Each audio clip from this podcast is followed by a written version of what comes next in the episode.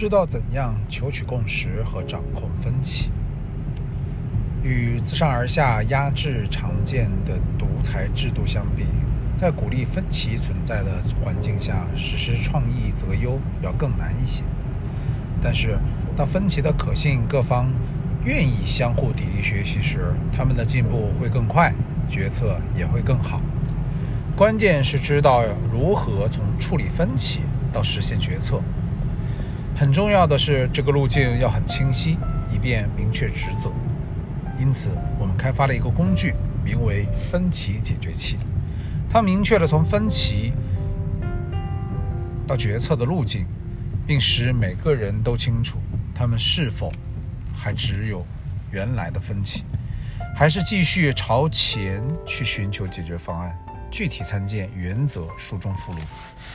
重要的是要知道最终的决策权归属何方，也就是说。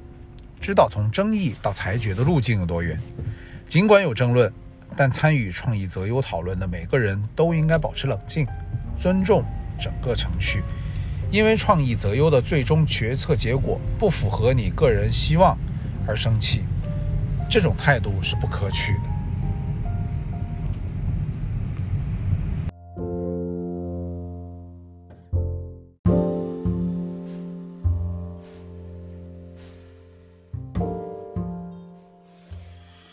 知道怎样求取共识和掌控分歧，与自上而下压制意见的独裁制度相比，在鼓励分歧存在的情环境下实施创意择优要更难一些。但是，当分歧的可信各方愿意相互砥砺学习时，他们的进步会更快，决策也会更好。关键是要知道如何从处理分歧到实现决策。很重要的是，这个路径要很清晰。以便明确职责，因此我们开发了一个工具，名为“分歧解决器”。它明确了从分歧到决策的路径，并使每个人都清楚他们是否还固执己见，还是继续前去寻找最优解决方案。重要的是要知道最终的决策权归属何方，也就是说，知道从争议到裁决的路径有多远。尽管有争论。但参与创意择优的每个人都应该保持冷静，尊重整个程序。